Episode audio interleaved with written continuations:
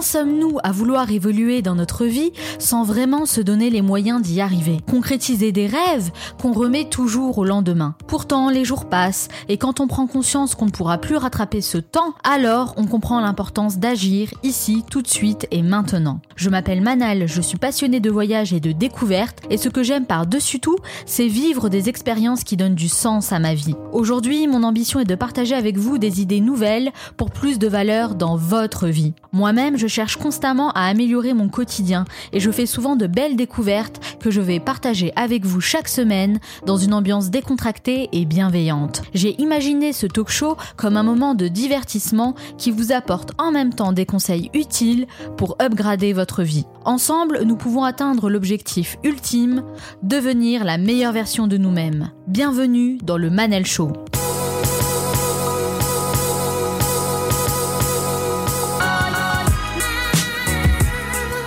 Manal Show, c'est votre capsule inspirante pour devenir la meilleure version de vous-même.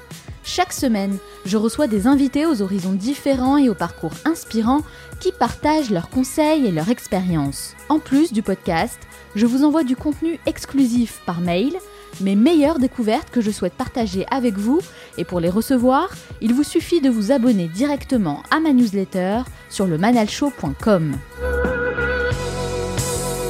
Dans cet entretien, j'ai rencontré Cindy Trier, une talentueuse entrepreneur qui a réussi à dépasser ses propres limites pour construire un projet en adéquation avec ses aspirations.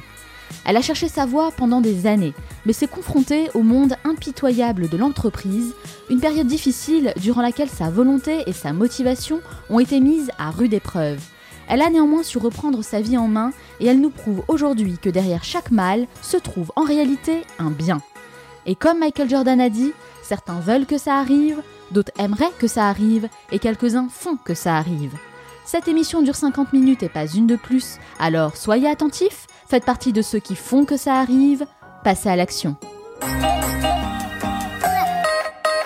tout plaquer pour changer de vie et recommencer à zéro, c'est le défi qu'elle s'est lancé en quittant son poste confortable de salarié après dix années de bons et loyaux services pour s'investir pleinement dans une nouvelle aventure en adéquation avec ses aspirations. C'est avec beaucoup d'audace et d'enthousiasme qu'elle sort des sentiers battus pour expérimenter de nouvelles choses et apprendre de ses propres expériences. Et c'est à force de persévérance qu'elle est parvenue à développer une entreprise à fort potentiel et semble s'épanouir pleinement dans ce qu'elle entreprend. Aujourd'hui formatrice et conférencière en communication managériale, elle maîtrise plusieurs domaines, tels que la sociologie et le management, mais elle développe d'autres compétences par le biais de la lecture, des livres qui l'ont poussée à remettre en question ses propres habitudes et à se poser cette question et si la réussite dépendait uniquement de nous? Une réflexion qu'elle partage dans son dernier livre, La nouvelle vision du succès, comment décider de sa réussite. Elle est basée à Cologne, un petit village situé près de Toulouse, et a accepté de faire le déplacement jusqu'à Paris pour répondre à mes questions. Cindy Trière, bonjour. Bonjour Manal. Merci d'avoir accepté mon invitation. Avec un immense plaisir. Alors Cindy, pourquoi? Pourquoi vous faites ce que vous faites aujourd'hui?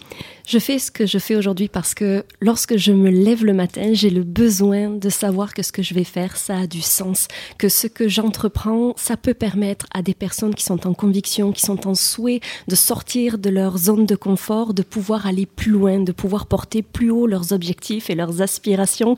Et c'est quelque chose qui, qui, m'émeut, qui me pousse dans mes retranchements et qui me donne l'envie de toujours donner le meilleur de moi-même.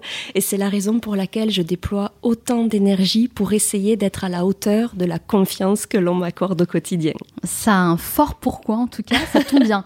Ici, dans le Manal Show, on essaye de, de devenir la meilleure version de nous-mêmes. Vous voyez, ça tombe bien.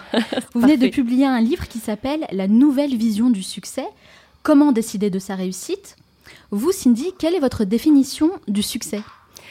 Je crois que le succès pour moi, c'est simplement l'aptitude, la volonté, la détermination de se donner les moyens d'essayer de tendre vers quelque chose qui fait que l'on est en accord avec nous-mêmes. Qu'importe de gagner des millions, qu'importe que de fouler le tapis rouge, pour moi, la, la définition même du succès, de la réussite, c'est simplement de tendre vers quelque chose qui nous épanouit pleinement et avec lequel on se sent aligné, on se sent en accord. Pour moi, c'est ceci, le succès. Être, en accord avec ses aspirations. Totalement. Et ses valeurs aussi. Et ses valeurs, oui. Dans votre livre, vous dites d'ailleurs que nous sommes tous à même de décider de notre propre réussite, donc que la réussite ne dépend que de nous. Qu'entendez-vous par là? Pouvez-vous développer un peu plus cette idée? Je crois très fondamentalement que l'on n'est pas moins qu'acteur, moteur et décisionnaire de notre propre vie. Autrement dit, bien sûr que nous sommes sujets à des aléas, à des obstacles, à des choses qui nous réfrènent, qui nous freinent, qui nous blessent, qui nous heurtent parfois. Mais je suis vraiment euh, dans la volonté de dire que quelque part, il est possible pour nous de nous conditionner à l'atteinte des objectifs que nous nous fixons. Quand bien même nous avons peur de l'échec et j'ai peur de l'échec, je dois l'avouer, c'est de se dire qu'en soi, ce n'est pas une fin, c'est un apprentissage. On apprend chaque jour et en ce sens-là, je crois que l'on est acteur de notre propre réussite. Et vous, qu'est-ce qui vous a amené à penser comme ça aujourd'hui? Est-ce que c'est un état d'esprit que vous avez toujours eu? Je crois que c'est quelque chose que j'avais enfoui au plus profond de moi euh, depuis très longtemps, mais je pense que c'est dès l'âge de 17 ans et la succession euh, d'expériences professionnelles qui ont été aussi constructives que parfois euh, douloureuses, blessantes, qui m'ont véritablement amené à me dire qu'est-ce que je peux faire à mon humble niveau pour me sortir de toutes ces choses qui, en cette période de ma vie, m'apportaient a priori plus de tracas que d'épanouissement, mais c'est véritablement aujourd'hui d'avoir pris le, choix de prendre le contre-pied de toutes ces situations et de pouvoir parvenir et eh bien, à, donner du sens à ce que l'on réalise. Vous êtes vraiment devenue actrice de votre propre vie, je le crois. coup. Je crois, oui. Est-ce que vous avez connu justement des échecs ou des épreuves qui ont été difficiles à surmonter? Oui, euh, un certain nombre, je dirais que deux euh, ont profondément marqué la personne que je suis. C'est la première anecdote, elle est relatée dans le premier chapitre de mon tout premier ouvrage. J'avais entre 18 et 20 ans et j'ai eu l'extraordinaire opportunité que de coordonner une mission pour Médecins du Monde dans l'humanitaire et où j'avais pour travail que d'encadrer une équipe sur le terrain auprès des personnes qui se prostituaient sur Montpellier. Et je, connaissais tout de, l'histoire, du parcours de vie des personnes que je côtoyais pour essayer de les aider à prendre soin de leur santé, euh, sans jugement de valeur quel qu'il soit, jusqu'au jour où, alors qu'il m'était donné la possibilité de, monter en compétence dans le cadre de cette magnifique association, euh, que de perdre cinq filles sur le terrain en cinq nuits. Et ceci, ça a été un choc psychologique extrêmement fort. Euh, qui m'a fait réaliser que j'avais la chance incroyable que d'avoir un toit, que d'avoir une famille qui veillait sur moi et surtout que j'étais vivante. Et cette révélation de se dire, bon sang, on peut avoir des tracas au quotidien, des souffrances, mais qu'est-ce que c'est quand on est vivant et quand on a la chance de pouvoir décider de son corps et de son intellect? Ça vous a permis de relativiser sur tout le reste. C'est le mot magique, relativiser, oui. Vous avez travaillé durant dix ans en tant que salarié avant de vous lancer à votre propre compte. Qu'est-ce qui vous a donné envie d'entreprendre? Oh, c'est une très belle question. Euh, je crois que la dernière expérience qui a été euh, la mienne a été sans doute celle qui m'a poussé le plus dans mes retranchements. J'ai connu ce que l'on appelle euh, un peu trivialement la mise au placard. Et c'est quelque chose qui a été d'une telle violence pour moi que j'en étais arrivée à, à, avoir perdu totalement l'estime de moi-même. J'avais le sentiment de ne plus être crédible, de ne plus être légitime, de ne plus être à ma place nulle part. Même physiquement devant un miroir, je ne supportais plus ma présence. Et c'était un rouage quelque chose qui se passait dans ma tête et que j'étais capable d'analyser et qui en même temps me déroutait parce que je n'arrivais pas à prendre le contre-pied de ce qui se passait dans ma tête. Vous dites mise au placard. Euh, comment ça se passe concrètement quand on est mis au placard comme ça dans une entreprise au placard, c'est quand vous gérez 45 euh, euh, salariés, c'est quand vous avez un portefeuille de 200 à 300 clients, c'est quand vous travaillez 10 heures d'arrache-pied, que vous donnez tout votre cœur dans l'entreprise et que l'on vous propose à un moment donné de prendre la gérance de l'entreprise, ce qui vous semble être totalement incroyable. Finalement, on vous accorde de la confiance, du crédit. Et j'avais déjà à cette époque-là le projet de créer ma propre entreprise sur un secteur totalement différent. Et la chef d'entreprise de l'époque a, mal vécu mon refus et de fait a fait appel au service d'une autre jeune femme qui, lorsqu'elle est arrivée, eh bien, euh, toutes les deux ont, ont, pris, je pense, le souhait de me mettre un petit peu en distance. Mes supports ont été détruits, l'ordinateur, le téléphone a été supprimé, je n'avais plus le droit de parler à mes équipes, plus le droit de euh, répondre au téléphone. Et euh, je n'ai même pas eu le droit de dire au revoir à mes équipes le jour où je suis partie. Et à peu près tous les 3-4 matins, j'étais convoquée dans le cadre d'un entretien euh, pour me remettre en question sur un sujet euh, dont j'ignorais ni les tenants et les aboutissants. Et, et la personne qui m'a remplacée, quand bien même j'avais tenu le poste pendant autant de temps, je n'avais pas le droit de lui adresser la parole ni de lui transmettre le savoir-faire acquis. Et cette expérience m'a beaucoup, beaucoup touchée, m'a je ne l'ai pas comprise. Je ne l'ai pas comprise. Et oui, c'est très dur en tout cas à vivre. Hein. Je sens encore beaucoup d'émotions d'ailleurs quand vous en parlez. je m'en excuse d'ailleurs. c'est normal, c'est tout à fait normal. Comment on fait face à ce genre de choses? Eh bien, euh, je pense que je dois un immense merci à, mon compagnon de l'époque, qui est devenu, euh, qui est devenu mon mari, parce que il a, il a cru en moi, il a jamais douté de moi, il ne m'a pas remis en question. J'en étais arrivée à me demander si c'est moi qui provoquais la situation, c'est-à-dire qu'on en vient à, se sentir responsable de la situation qui nous arrive. Et en ce sens-là, le fait même qu'il qu'il croit en ma parole, ça a été un premier point d'ancrage pour me dire que je n'affabulais pas, que je le ressentais pleinement et que les cinq ou six personnes qui avaient vécu comme moi euh, précédemment puisqu'il y avait une rotation sur le poste extrêmement importante. J'ai compris de fait pourquoi. Et à, ce moment-là de, ma vie, je me suis dit, soit tu t'éteins totalement, soit tu te bats. Et à ce moment-là, j'ai eu envie non pas de me venger, absolument pas, c'est un mot très fort et, et je ne l'aime pas beaucoup, je dois l'avouer, mais j'ai eu envie de prendre ma revanche. Et ma revanche était quelque chose qui pour moi se révélait comme quelque chose de constructif, de sain, puisque j'avais l'envie de me dire, certes, tu n'as plus confiance en toi aujourd'hui, euh, mais fais tout ce que tu peux pour essayer de, reprendre cette croyance en toi pour pouvoir protéger, préserver, dans le cadre de tes fonctions, des personnes qui pourraient être confrontées aux situations professionnelles que tu as vécues. Finalement, cette épreuve, euh, aussi difficile soit-elle, a été euh, la meilleure chose qui vous est arrivée. Exactement. Et je crois qu'aujourd'hui, pour rien au monde, je ne voudrais revenir en arrière sur quoi que ce soit, parce que je pense que toutes les les gifles, tous les murs symboliques que l'on peut prendre dans une vie, quelque part, je pense qu'ils n'arrivent pas forcément au hasard et que quand on est un peu plus lucide et en recul, quelques mois, quelques années plus tard, ça se fait pas tout de suite. Ça se fait pas tout de suite, évidemment. on est bien d'accord. Eh bien, on se rend compte que ça nous a permis, je pense, d'avoir un tempérament un peu plus fort, un peu plus solide et quelque part, ben, de rendre notre caractère plus affirmé et plus engagé aussi. Alors comment on passe de salarié à entrepreneur, euh, surtout dans votre situation hein, qui n'était pas euh, si facile?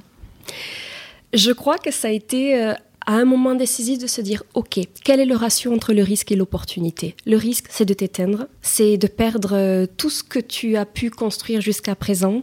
Et certes, tu vas peut-être manger des patates à la fin du mois, peut-être que tu n'arriveras pas forcément à te dégager un salaire pendant la première, deuxième, troisième année qui va suivre, mais reprends tes études. Et mon mari, à cette époque-là, une chance inouïe, a obtenu un CDI et il m'a offert la liberté que de reprendre mes études et de me donner cette chance, de fait, de me réinvestir pleinement dans, ce projet de construction. Ça, c'est important d'avoir quelqu'un qui vous soutient, qui croit en vous.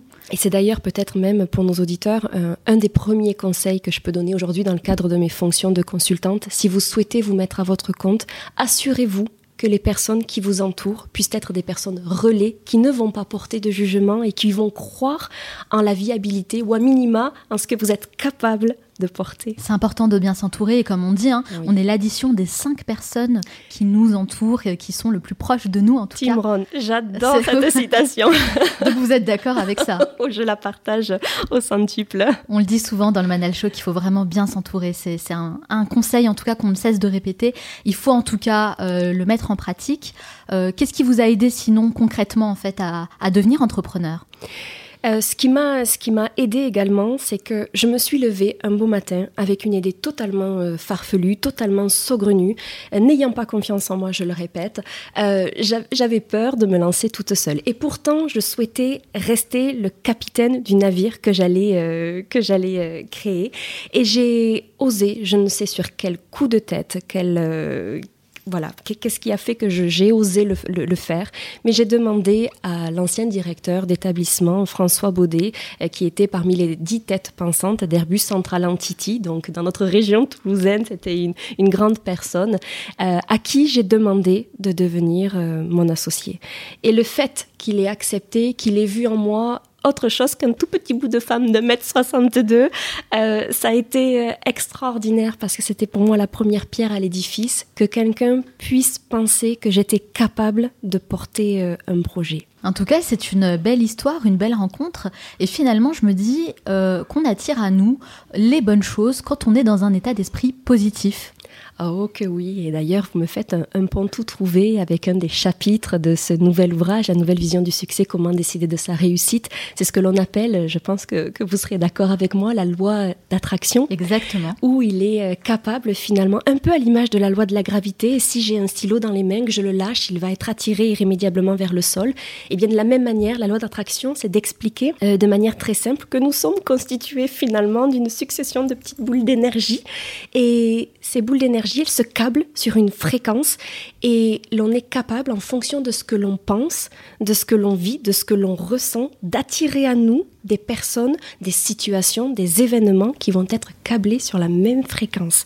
Et de fait, je crois que quand on espère très fort quelque chose, eh bien, il est fort probable que cette situation se décante dans le temps et qu'on nous offre l'opportunité de rencontrer cette personne ou cette situation. Tout à fait. La loi de l'attraction, c'est vraiment un principe qui est euh, fascinant, passionnant, mais pas que. Il y a aussi les affirmations dans votre livre. Vous parlez des affirmations positives.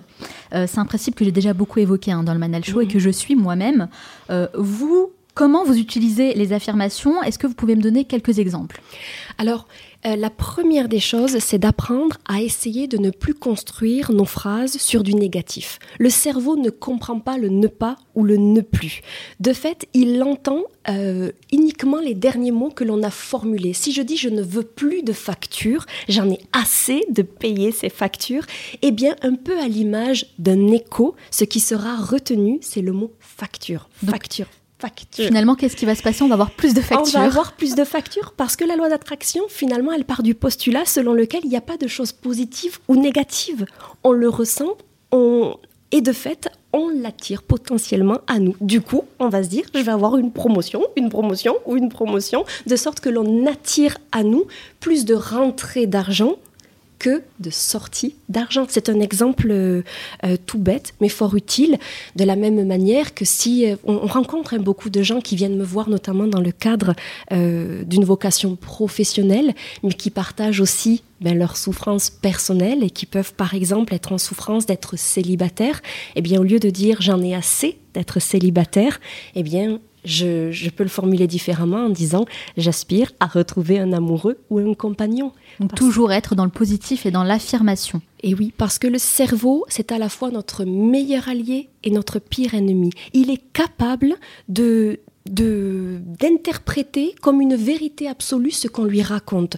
De fait, apprenons à lui parler en des termes qui peuvent nous protéger, nous préserver et nous tirer vers le haut. Euh, le fait d'avoir utilisé, d'utiliser aujourd'hui ces affirmations positives, est-ce que vous avez constaté euh, de véritables résultats dans votre vie?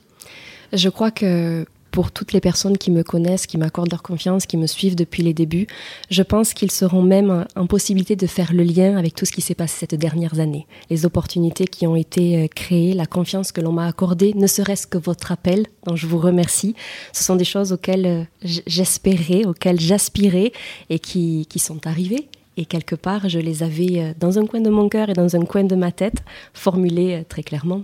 Alors, vous avez euh, parlé des affirmations positives. Est-ce que vous avez d'autres rituels quotidiens que vous mettez en place et qui vous aident voilà, dans la vie de tous les jours? Il en est un que je pratique très très régulièrement lorsque je suis gagnée par le stress, par l'angoisse, que j'ai que j'ai le sentiment que je vais presque reculer face à un obstacle. Il y a une astuce extraordinairement simple et utile euh, à laquelle je me réfère. Eh bien, par exemple, le matin, quand vous vous levez, Manal, que vous doutez euh, d'arriver à faire ce sur quoi vous vous êtes embarqué, eh bien, pendant que vous vous brossez les dents, je vous invite à faire la technique de Superman. La ah, technique de Superman. de Superman? C'est tout simplement quand vous visualisez euh, une image de Superman, il a une posture un petit peu particulière, il a les poings sur les hanches, il a le buste qui est relevé, il a les pieds qui sont très clairement ancrés sur le sol. Eh bien, il faut savoir qu'une chercheuse en psychologie euh, américaine qui s'appelle Amy Cuddy a fait une étude scientifique, certes peu glamour, je vous l'accorde, mais tellement utile où elle a demandé à un panel d'individus de mimer pendant deux minutes consécutives euh, le fait de marcher dans l'espace en ayant le menton relevé et en étant euh, vraiment en posture de puissance, comme l'on dit. Même lorsque vous êtes assis, c'est de pouvoir se tenir avec une posture où vous avez le sentiment que le monde vous appartient. Eh bien, elle a, elle a mis un petit coton-tige en suivant dans la bouche de ses, de ses acolytes et elle a fait un extrait de ce qui l'en rejaillissait. De la même manière, en suivant dans les deux minutes qui ont suivi, elle leur a dit, s'il vous plaît, mimez-moi maintenant une posture d'impuissance. Les gens se sont mis à marcher comme s'ils portaient sur leurs épaules toute la misère du monde. Ils se sont assis un peu comme s'ils étaient avachis. Elle leur a recollé un coton-tige dans la bouche et elle a fait une nouvelle analyse. Et qu'est-ce qu'elle a mis en exergue? Que lorsque l'on se positionne sur la posture de Superman, pas plus de deux minutes, mais juste deux minutes, eh bien on augmente le taux de testostérone de 20%. La testostérone qui est l'hormone de la confiance en soi et diminue au prorata de 15% le taux de cortisol. Le taux de cortisol, c'est donc l'hormone du stress. Et lorsque l'on reste avachi, lorsque l'on a le sentiment d'être victime, de se laisser porter par les événements, eh bien de fait, on augmente de 15% le taux de cortisol, donc on augmente le stress et on diminue le taux de testostérone. Donc il y a un lien direct avec notre posture. Exactement, ça veut dire que quand l'on a peur, que l'on est face à un examen, un entretien d'embauche, euh, une situation qui nous met en délicatesse, pensez, tant pis, on a l'air un peu idiot l'espace de deux minutes, mais on cède on cède parce que hormonalement, on communique à notre corps que l'on est capable de lui insuffler quelque chose de positif. C'est scientifique, hein. c'est prouvé. Il faut le faire, il faut le tester. Mais c'est vrai, hein, ça aussi, euh, c'est quelque chose que j'ai pu remarquer à titre personnel et dont j'ai déjà euh, parlé également. Le fait de prendre la posture, par exemple, d'un gagnant, vraiment, eh bien, ça aide à développer un état d'esprit euh, de combattant, vraiment. On se met dans la posture de quelqu'un qui est, qui en veut, quelqu'un qui va de l'avant, et ça aide énormément pour les actions concrètes qu'on va mettre en place. Je, le partage véritablement de tout mon cœur ce que vous venez de dire. Regardons par exemple les sportifs, lorsqu'ils franchissent la ligne d'arrivée, qu'ils sont heureux et satisfaits de la prestation qu'ils ont faite, ils arrivent et ils lèvent les bras. Lorsque l'on lève les bras vers le haut, eh bien là encore, on participe de renforcer l'ADN. On sait aujourd'hui qu'on peut se préserver d'un certain nombre de maladies simplement en communiquant à notre corps des sentiments positifs. Et ne serait-ce que lever les bras quand on va à un concert, quand on tape dans nos mains, ce côté jovial participe de renforcer nos défenses pas humanitaires, non, mais immunitaires, pardon. C'est un lapsus euh, un peu révélateur, c'est aussi bon pour l'humanité, c'est clair. Mais c'est vrai, on le remarque aussi avec Usain Bolt, par exemple, quand il, quand il gagne, euh, enfin Usain Bolt qui disait, euh, avant même de commencer la course, dans ma tête, je m'imaginais déjà gagner cette course. J'étais déjà dans cet état d'esprit de champion. Et ensuite, il entame la course. Donc, il est déjà dans cet état d'esprit positif qui l'aide finalement à devenir bah, le, champion. C'est extraordinaire ce que vous dites. C'est ce qui relève de la visualisation. Tout à fait. On peut, on peut tout à fait visualiser. Alors, bien sûr, quand on dit visualiser, c'est qu'on s'imagine, ça n'existe pas encore, donc c'est fictif, mais ce fictif, on le conditionne comme une réalité pour notre cerveau. Et ça, c'est extraordinaire. Vous utilisez, vous, ce principe de visualisation? Je, l'écris euh, également dans un des chapitres de l'ouvrage où je parle du cadre de visualisation. Et j'en ai un dans ma salle de bain où je colle ben, finalement des petites images, des représentations, des citations, des objectifs que je souhaite atteindre. Et je les regarde avec le sourire parce que ça m'évoque quelque chose de positif. Et je me dis, tiens, un jour, tu arriveras à cela. Et ne serait-ce que de se le dire, quand bien même j'ignore absolument si j'y arriverai, mais je me laisse une opportunité de le concevoir comme quelque chose de faisable. Parce que finalement, euh, le cerveau ne fait pas la différence entre ce qui est réel et ce qui est fictif. C'est à nous de lui donner le bon message. Tout à fait. Il s'agit de lui de trouver les bons mots pour l'amener dans la ligne de conduite euh, dans laquelle on espère qu'il va savoir se rendre. Alors tous ces principes, ces rituels, visualisation, affirmation positive, ce sont de très bons principes, hein. mais euh, j'ai pour habitude de dire qu'ils n'ont de l'impact que si l'on agit aussi concrètement en parallèle. Il ne suffit pas simplement de faire de l'affirmation et de la visualisation et puis d'espérer voir les choses arriver. Il faut aussi agir concrètement. Euh, vous, Cindy, comment vous organisez vos journées pour être plus productive? Alors, l'un des premiers conseils que, que je peux euh, donner, c'est que c'est vrai que je suis quelqu'un d'un tempérament plutôt actif, donc mes journées sont souvent très longues et très chargées, mais j'ai appris une chose, et c'est une, un pourcentage qui peut peut-être aider de nombreux auditeurs. Lorsque je projette la journée qui va suivre, je ne réserve des créneaux qu'à hauteur de 70% du temps effectif où je vais travailler. Ce qui veut dire, c'est que je laisse de fait 30% de marge de manœuvre pour les aléas pour les choses qui vont potentiellement me tomber sur le coin du nez et qui du coup ne vont pas me mettre dans une situation de rouge parce que j'ai anticipé sur ce contretemps. Donc en fait, vous planifiez un temps, euh, on va dire, latent, un point d'interrogation dans la journée, qui vous permet d'avoir peut-être plus de temps pour vous adapter sur telle ou telle action. Tout à fait. Donc il y a moins de stress. Donc du coup, je limite mon stress et je reste en productivité parce qu'on sait que le temps de concentration, même si pour certains il peut être euh, très important, il n'en demeure pas moins qu'il y a des moments où on fait des choses euh, avec une concentration moindre parce qu'on arrive au bout de la journée ou parce qu'on est sur la digestion ou parce que c'est 11 heures et qu'on a faim. Et donc du coup, c'est d'essayer de trouver les créneaux en respect de notre rythme biologique qui vont faire qu'à certains instants, nous sommes extrêmement productifs et en concentration et qu'à d'autres, eh bien, on a le temps de pallier à des événements impromptus, de sorte que nous puissions ne pas nous mettre dans le rouge pour les choses qui ont été cartographiées en amont. Vous, à quel moment vous vous sentez le plus productive? Le matin. Le matin, vous vous réveillez tôt du coup? Je me réveille tôt. Je me réveille tôt et, d'ailleurs, pour avoir écouté l'une de vos capsules, euh, le Miracle Morning par exemple, c'est vrai que je, ne me lève pas trois heures avant comme euh, l'auteur. Comme Ramam qui se réveille à 5 heures du matin pour faire son Miracle Morning. J'ai un profond respect pour cette initiative. Je ne suis pas encore arrivée pour l'heure, mais je vais me lever facilement une demi-heure plus tôt.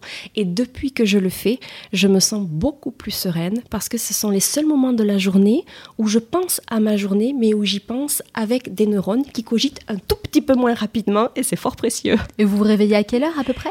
Alors, je, je ne me lève jamais à la même heure puisque je suis souvent sur les routes et que de fait j'adapte mon réveil le soir en fonction euh, de ce qui se passe le matin mais régulièrement je suis entre 6h30 et 7h15 au plus tard. Et globalement, comment vous organisez vos journées? Quelles sont les actions que vous préférez faire le matin et celles que vous faites plutôt l'après-midi? Euh, J'aime beaucoup euh, former le matin lorsque je reçois euh, des dirigeants euh, à mon cabinet. J'aime beaucoup la, matinée parce qu'on est encore dans une belle concentration, une belle réactivité, un beau travail d'équipe. Et j'aime bien le matin pouvoir effectivement transmettre au maximum le savoir et être dans l'échange avec les personnes que je rencontre. Et j'aime bien aussi dès le matin, s'il ne faut pas forcément le faire tout le temps, à voir, mais j'aime bien traiter euh, ma boîte mail pour savoir euh, ce qui va se passer dans le courant de la journée. D'accord. Et donc l'après-midi? Alors l'après-midi, ben, c'est très très variable en fonction des prestations euh, qui sont les miennes. Mais bien souvent, je termine la journée euh, en, réalisant tout ce qui relève de la partie administrative que j'aime un petit peu moins. Et donc du coup, eh c'est pareil pour moi. c'est marrant parce que toutes les personnes que je rencontre me disent ça. Il y a vraiment quelque chose à faire à ce niveau-là. Hein. Je crois que quand on est une personne de terrain dans l'action, nous asseoir derrière un bureau pour faire des factures ou pour faire de l'administratif ou de la comptabilité, c'est un petit peu plus difficile. Mais je préfère le faire en fin de, de journée pour me dire que j'ai fait malgré tout tout ce qu'il convenait de faire pour euh, commencer une nouvelle journée du bon pied. C'est clair que c'est un sentiment de satisfaction, hein, j'imagine. Hein. Je suis un peu euh, dans le même cas, qui fait vraiment plaisir. Mais vous savez, récemment, j'ai euh, reçu dans mon émission Pascal Legrand, qui est coach et formateur expert en développement personnel et qui a partagé un excellent conseil avec nous, qui nous a dit qu'il était très important d'accorder un moment précis dans la semaine pour faire quelque chose qu'on aime, qui nous passionne, vraiment un moment rien que pour soi. Euh, on pense pas boulot, on pense pas travail. Est-ce que c'est quelque chose que vous faites aussi? Alors, je trouve qu'effectivement, c'est un conseil extrêmement bienvenu. Euh, pendant un temps, avec le développement de l'entreprise, je ne respectais pas suffisamment euh, cet énoncé qui est pourtant euh, véritablement capital pour avoir un équilibre aussi hein, entre vie professionnelle et vie personnelle. Mais j'ose dire souvent que ma petite bouée d'oxygène, c'est d'aller balader mon toutou quand je rentre. Et le fait d'habiter dans une jolie campagne, ben, c'est aussi l'opportunité de, de, respirer euh, l'air frais et puis d'avoir un temps pour soi pour laisser décanter et, et retomber un petit peu la pression Donc de ça, c'est important, à hein, prendre rendez-vous avec soi et le noter dans votre agenda comme faisant partie d'une priorité. C'est excellemment bien dit. Dans votre premier livre, Cindy, vous partagez cette citation de Confucius La plus grande gloire n'est pas de ne jamais tomber, mais de se relever à chaque chute. Cette citation nous pousse à réfléchir hein, sur l'échec et la réussite. Vous, quel a été le plus gros échec que vous ayez connu jusqu'à présent? Le plus gros échec, c'est sans doute celui euh, d'être resté dans une situation euh, qui ne me convenait pas. Euh, qui ne me convenait pas, dans laquelle je ne m'épanouissais pas parce que l'émission, les tâches qui m'étaient allouées ne correspondaient pas à mon tempérament, mais d'être resté quelque part par crainte de ne pas pouvoir manger à la fin du mois, euh, du coup de rester dans un métier dans lequel je ne m'épanouissais pas. Ça, je l'ai vécu un peu comme quelque chose de dont je suis pas forcément très fière, mais je dirais que le plus gros échec, qui n'en est peut-être pas un, mais que j'ai eu beaucoup de mal à, accepter, c'est la fuite, tout simplement. Je l'ai vécu comme quelque chose de très lâche. Lorsque je vous ai parlé en début euh, d'émission de la perte de ces cinq dames sur le terrain, mhm. euh, j'ai fui j'ai fui. Tout simplement, je, n'ai pas eu le, courage à cette période de ma vie de rester euh, dans cette association et j'ai changé de ville parce que je n'arrivais plus à voir euh, en Montpellier eh bien le soleil, la plage et, les bars dansants, mais je voyais des abribus et je voyais de la souffrance et je voyais tout ce que ça sous-entendait. et donc, du coup, je n'ai pas été très fière de moi euh, que d'avoir fui. Voilà, ça c'est mon, plus gros peut-être euh, regret. Et à partir de là, je me suis dit que je ne voulais plus vivre avec des regrets. Voilà. D'accord. Faut parler également. Euh, vous dites euh, toutes les années passées dans l'entreprise euh, à rester, à mm. faire des missions qui ne me convenaient pas, dans mm. un cadre qui ne me convenait pas non plus. Mais finalement, je le faisais pour avoir un salaire à la fin du mm. mois. Ça, c'est vraiment quelque chose, je pense, qui parle à beaucoup de gens, puisque c'est le cas de beaucoup de personnes hein, aujourd'hui, d'avoir une, comme on dit, une vie par défaut. Oui. comment, à un moment donné, justement, on arrive à mettre de côté cette problématique de l'argent? Parce que c'est quand même important. Ce côté financier qui, bah, qui, nous, qui nous garde comme ça prisonniers, qui nous menote un petit peu, hein. un mm. travail qu'on déteste. Je crois que la, première des choses, c'est de parvenir à faire le point sur ses finances. Et quand je dis faire le point sur ses finances, c'est pas simplement de regarder ce qui nous reste à la fin du mois sur le compte. C'est de pouvoir savoir quels sont nos postes de dépenses. C'est de comprendre où euh, nous procédons à des dépenses qui sont incompressibles et où il y a des dépenses dont nous pourrions potentiellement nous passer et voir quelles sont les petites sommes consécutives que nous pouvons épargner. Et ceci, c'est déjà rassurant parce qu'on se dit que finalement, on peut y arriver. Et quand bien même ce serait 5, 6, 7, 8, 10 euros, on ne demande pas d'épargner de, d'épargner 1000 euros quand on touche le SMIC, par exemple. Mais ces petites sommes peuvent nous permettre de nous offrir des formations, des formations en ligne aujourd'hui. On peut aussi dire merci à ces formations en ligne qui sont financièrement plus accessibles et qui peuvent nous offrir eh bien, d'avoir une vision différente et de pouvoir nous projeter avec la conviction que certes on se met en danger, mais que le capital risque, il est peut-être pas aussi fort que ce que notre cerveau reptilien, qui est le stress de survie, nous disait au départ. Donc ça rationalise que d'épargner petit à petit et de se dire comment aussi j'investis mon argent. Et ça, malheureusement, je le crois, à l'école ou dans, nos formations euh, initiales, nous n'y sommes pas sensibilisés. Mmh, c'est pas quelque chose qu'on apprend à faire, évidemment, oui, à l'école. En fait, c'est vraiment de définir un plan, c'est d'avoir un véritable plan euh, et de le suivre à la lettre pour pouvoir euh, atteindre son objectif. Et, ce que vous dites de suivre à la lettre un plan, je, vous rejoins là encore et merci pour tout ce que vous dites parce que dans le premier ouvrage, J'explique en six points euh, comment on peut atteindre un objectif. Et la première des choses, c'est de définir un plan précis. Si demain vous voulez un nouvel emploi ou une nouvelle voiture, vous ne pouvez pas simplement vous dire j'aspire à un nouveau poste.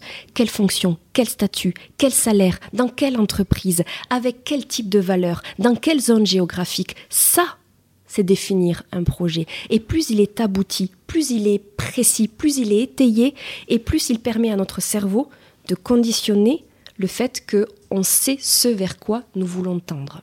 Ça, c'est vraiment très important. C'est la première étape quand on veut entreprendre quelque chose, vraiment de définir un plan précis. Vous savez, Cindy, je me dis finalement, les gens prennent le temps de préparer, par exemple, un voyage, un road trip. Ah oui, mais on ne prend pas vraiment le temps de définir un plan précis euh, pour atteindre un objectif de vie. Et ça, c'est important quand même. Et oui, parce que ça nous fait peur. Parce qu'on a le sentiment qu'on va pas être forcément capable.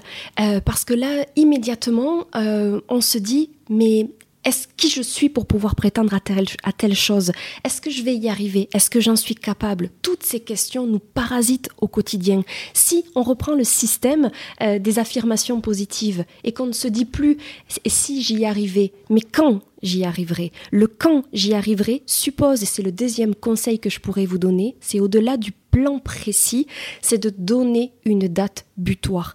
Pas seulement de se dire j'aimerais avoir un travail à la rentrée scolaire ou au deuxième semestre, beaucoup trop flou.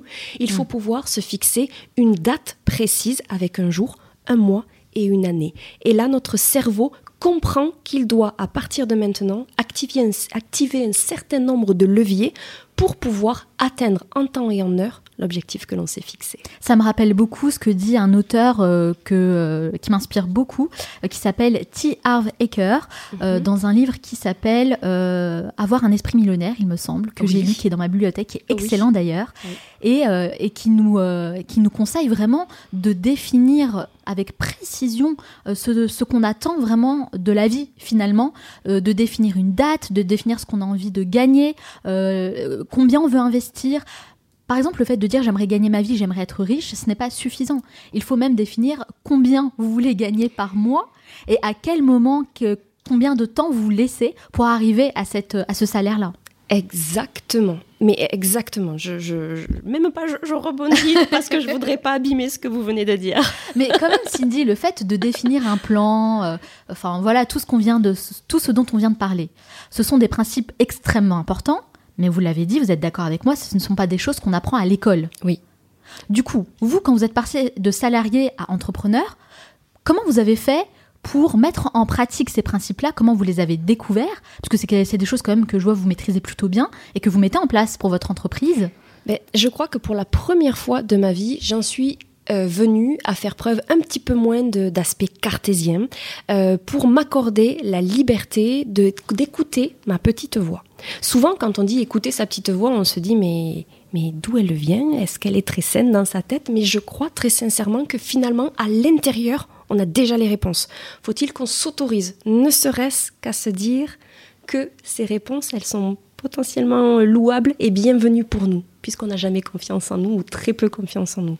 Donc ça a été d'écouter ma petite voix et de me dire, ok, maintenant tu sais que tu as dans les tripes, tu sais que tu as dans le sang la volonté de devenir entrepreneur. C'était une, une conviction tellement forte que la question qui est qui se posait, elle était subsidiaire mais très importante, c'est maintenant quels moyens tu te donnes pour? Et c'est de là, quand vous me disiez lire les, bibliothèques, tout ce que vous pouvez mettre, les articles, les conférences, les séminaires, les formations, toutes ces choses-là, en allant s'inspirer auprès de personnes qui ont déjà réussi ou qui se sont déjà essayées. Et maintenant, il y a une chose que j'ai entendue euh, un jour qui m'a profondément aidée pour développer mon entreprise. Dites-moi, oui. C'est un, c'est un monsieur, alors je m'excuse, je ne me souviens plus de son nom, mais qui a dit quelque chose comme ceci Il est important d'accepter le fait d'être le petit d'un plus grand. Et ça, j'ai trouvé ça magnifique, parce que ça voulait dire que quand bien même on se sent tout petit, le fait de côtoyer des gens qui se sont essayés, qui sont allés contre vent et marée, eh bien, on s'inspire. C'est une émulation positive. Et donc, euh, moi qui étais plutôt pas timide, mais plutôt réservée, eh bien, j'ai osé me rendre dans des cocktails, dans des soirées où je ne connaissais personne, côtoyer des gens que j'avais en estime, quand bien même je me sentais toute petite. Oui, ça c'est vraiment un excellent conseil en effet. Ça revient un petit peu ce qu'on disait tout à l'heure, hein, choisir son entourage, mais également côtoyer des personnes, comme vous dites, qui ont réussi ou qui nous inspirent euh, par ce, ce qu'elles font et oser aller vraiment à leur rencontre. Oui, vraiment. Et je crois qu'il faut, euh, il faut même se lancer un défi c'est de pouvoir rédiger un courrier, quelque chose, quelques lignes, un mail à des personnes dont on pense que jamais elles nous répondront. Hmm. Qu'est-ce qu'on a à perdre au, final? Mais c'est ne serait-ce que d'avoir osé prendre un bout de papier ou avoir allumé notre ordinateur et avoir envoyé ce mail-là, on peut être fier d'avoir euh, tenté de limiter nos appréhensions ou la peur du jugement ou du regard d'autrui et d'avoir actionné ne serait-ce qu'un levier vers une opportunité qui pourrait en suivant se révéler positive pour nous. Complètement, complètement. Comme j'ai l'habitude de dire, c'est euh, oser sortir de votre zone de confort. Tout à fait. Mettez-vous en danger. Ah Ayez peur. C'est vrai que c'est bien d'avoir peur et utilisez cette peur comme moteur pour faire de grandes choses. Absolument. Pour dépasser vos limites. Ça va, on est sur la même longueur d'onde. Tout à fait. Oussama Amar, qui est cofondateur de The Family, oppose le succès et le bonheur. En fait, il dit que dans la vie, il faut choisir. Soit on veut être heureux, soit on veut avoir du succès. Les deux ne sont, difficilement compatibles. Est-ce que vous êtes d'accord avec ça? Faut-il choisir finalement entre bonheur et succès? C'est une question extrêmement intéressante et, et, pour le coup, je suis confuse, mais j'irai pas tout à fait dans ce sens-là, dans la mesure où je pense que le succès n'est pas forcément, tel qu'on le disait euh, préalablement, le fait euh, d'atteindre des choses extraordinaires. Je pense que le succès, la réussite, c'est quand on est en accord avec nous-mêmes et être en accord avec nous-mêmes, ça nous donne plus de chances que d'être dans quelque chose où on s'accepte pleinement et où on se sent heureux. Et pour moi, je pense que je suis en train de vivre ma réussite personnelle sur pour le simple fait que je suis heureuse de faire ce que je fais, tout simplement et, humblement et sans aucune prétention et à mon niveau. Vous avez trouvé les deux, bonheur et succès Je crois, oui. Et avec le recul, y a-t-il une chose que vous referiez différemment? Eh bien, là, je crois qu'aujourd'hui, spontanément, je vous dirais non. Parce que chaque fois que je me suis trompée, euh, j'en ai souffert à l'instant T et à chaque fois, je crois que j'en suis sortie avec une analyse euh, plus, plus pertinente, plus concluante et qu'elle m'a aidé à rebondir. Et aujourd'hui, mon entreprise s'appelle Tremplin Carrière. C'est pas pour rien, c'est parce que le mot tremplin, il a un sens très fort pour moi. Donc, aucun regret, vous referiez tout de la même manière oui, et puis sans doute que je referai des bêtises, mais c'est pas grave. Je mesure toujours 1m62, j'ai pas beaucoup plus grandi, mais je crois que dans ma tête, j'ai quand même un peu évolué. Même par rapport à, vous savez, l'expérience euh, que vous avez partagée avec moi tout à l'heure, quand vous étiez en entreprise et qu'on vous a mis au placard, il n'y a pas quelque chose peut-être que vous auriez aimé faire ou dire différemment? Je pense que sans doute, euh, c'est une très bonne question, exact. Euh, je pense que lorsque j'ai quitté cette entreprise, j'ai été jusqu'à être terrifiée mais vraiment hein, terrifiée au sens euh, propre du terme, à l'idée de recroiser ces, deux personnes. Et je pense que là encore, je ne me suis pas sentie fière avec ceci, fière de, me dire que qu'à ce moment-là, je ne me prenais pas vraiment en main. Et donc, du coup, je pense que peut-être, si quelque chose se reproduisait de la sorte, je pense que j'aimerais être capable de prendre mon courage à deux mains et de pouvoir leur dire tout haut euh, ce que je ressentais euh, sans doute tout bas. En tout cas, maintenant, avec les enseignements que vous avez tirés de vos mm. expériences, de vos lectures, euh, de vos expériences professionnelles aussi, je pense que vous seriez en mesure de leur tenir tête. Eh bien, je l'espère, Manal. Quel est le meilleur conseil qu'on vous ait donné jusqu'à présent? Le meilleur conseil que l'on m'ait donné, c'est de croire en le fait que nous sommes capables de faire de belles choses. Point. C'est vraiment le fait que, l'on m'ait donné la possibilité de penser que nous, nous pouvions être à l'origine des, belles choses que nous créons. Cindy, vous avez déjà écrit deux livres et je crois même que vous êtes en train de travailler sur le troisième. si mes sources sont bonnes. mes sources sont bonnes.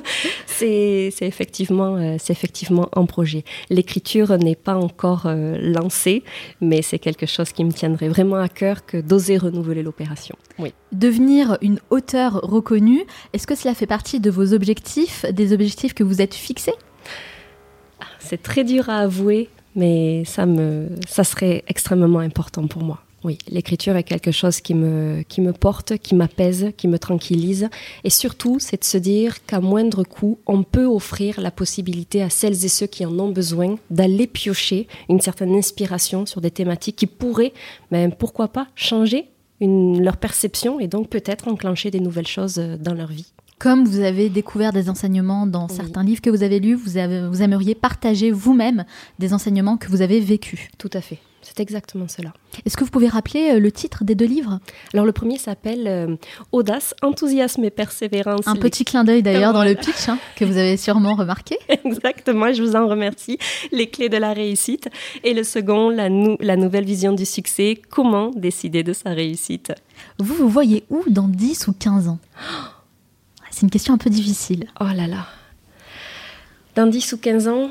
Euh, Là, c'est quelque chose de très intime, mais ça reste professionnel. Mais J'aimerais beaucoup de tout mon cœur avoir l'opportunité de réaliser des séminaires et d'être une conférencière euh, reconnue, d'avoir la chance de pouvoir partager euh, avec, euh, avec les gens qui le souhaitent ben, tout, ce que, tout, tout ce que je suis, mais surtout tout ce que je peux essayer à mon humble niveau d'apporter aux personnes qui en ont la volonté. Donc être conférencière et de pouvoir continuer à écrire seraient des choses qui... Oh, je vais pas dormir cette, ce soir, Manal. Vous allez me faire réfléchir. en tout cas, vous êtes sur la bonne voie. On s'essaye. N'est-ce pas? Moi, je vous le souhaite en tout cas. Je vous remercie beaucoup. Et je viendrai assister à vos conférences avec plaisir. Ah, j'en serai honorée. vous parlez de succès et de réussite dans votre livre. Quels seraient vos trois meilleurs conseils pour réussir dans tout ce qu'on entreprend? La première des choses, nous l'avons dit, mais c'est véritablement pour moi euh, la clé d'entrée.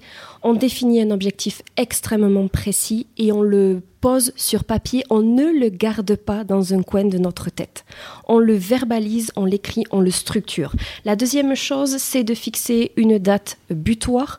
Et la troisième, c'est d'évaluer quelles euh, sont les, les concessions que nous sommes prêts à faire pour réaliser l'atteinte de ces objectifs. Autrement dit, bien souvent, on aspire à quelque chose, mais on l'idéalise et on ne prend pas forcément la mesure de ce que ça peut sous-entendre derrière. Donc, troisième conseil, prendre bien soin de faire ceci. C'est vrai que le troisième conseil me parle beaucoup. C'est important hein, de prendre en considération euh, le fait de faire des concessions, surtout quand on décide de devenir entrepreneur ou pour n'importe quel projet en fait qu'on décide d'entreprendre parce que finalement, on ne peut pas tout avoir dans la vie. On est d'accord. On peut simplement tenter d'y arriver et de le faire en connaissance de cause. Merci beaucoup Cindy d'avoir répondu à toutes mes questions et merci d'avoir partagé ces trois excellents conseils. Mais attention, ce n'est pas encore tout à fait fini. Hein. J'ai un petit rituel à la fin de chaque interview. Je pose une série de questions rafales. Il faut répondre le plus spontanément possible, sans trop réfléchir. Le but, eh bien, c'est de mieux vous connaître. Ça dure 1 minute 30. Est-ce que vous êtes prête? Prête. C'est parti. Quelle est la première chose que vous faites en vous levant le matin? Je vais à la salle de bain et j'allume la musique. Quel métier vous rêviez de faire étant enfant? Oh, j'aurais bien aimé être Céline Dion ou Marie-Josée Pérec.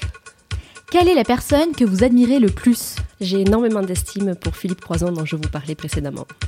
Pour vous, quelle est la personne qui incarne le mieux le mot réussite? Je crois qu'il n'y a pas une personne, mais il y a des personnes, toutes celles et ceux qui sont partis de rien et qui ont essayé de construire quelque chose avec conviction. Quel est le dernier livre que vous avez lu? Euh, La santé des dirigeants d'Olivier Torres. Quel livre offririez-vous en premier? David Gemmel, Druss la légende, extraordinaire, rien à voir avec le travail, mais ça ouvre l'esprit, c'est très plaisant. Quelle est votre plus grande peur? La peur de l'échec, la peur de ne pas atteindre mes objectifs, aussi paradoxal que ça puisse être. Quelle est la chose dont vous êtes le plus fier? Le fait d'avoir pu euh, créer une entreprise qui a du sens pour moi. Quel animal vous représente le mieux? Un cheval sauvage. Quelle application utilisez-vous le plus? Google Calendar. Quel est l'endroit où vous aimez aller pour vous ressourcer? Ah, En bord de rivière ou, ou en bord d'un lac à la montagne. Quel est votre film ou documentaire préféré?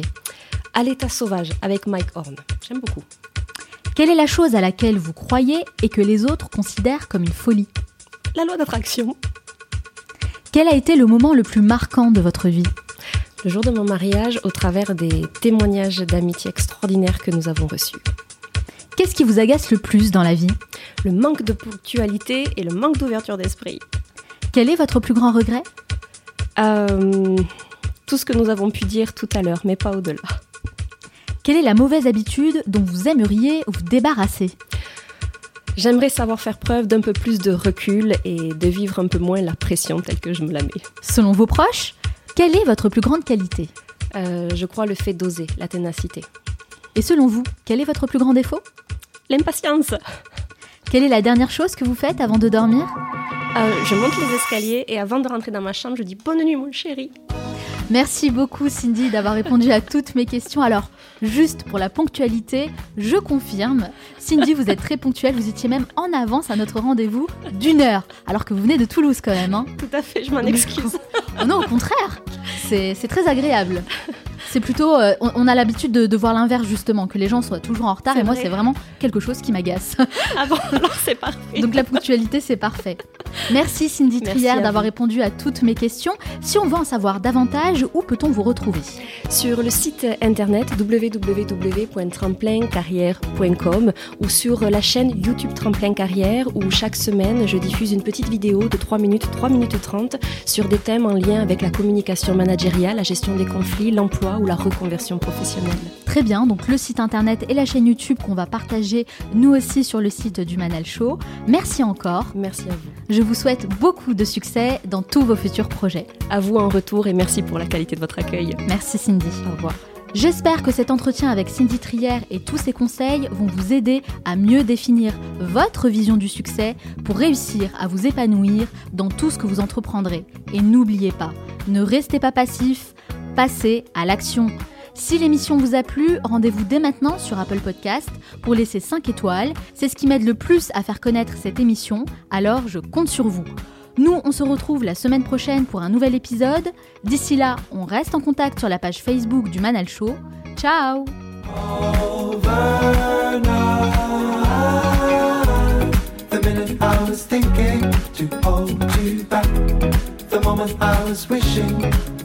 it's overnight. The minute I was thinking to hold you back, the moment I was wishing it's overnight. The minute I was thinking to hold you back, the moment I was wishing it's overnight. The minute I was thinking to hold you back, the moment I was wishing it's overnight. Slow down, never. I know.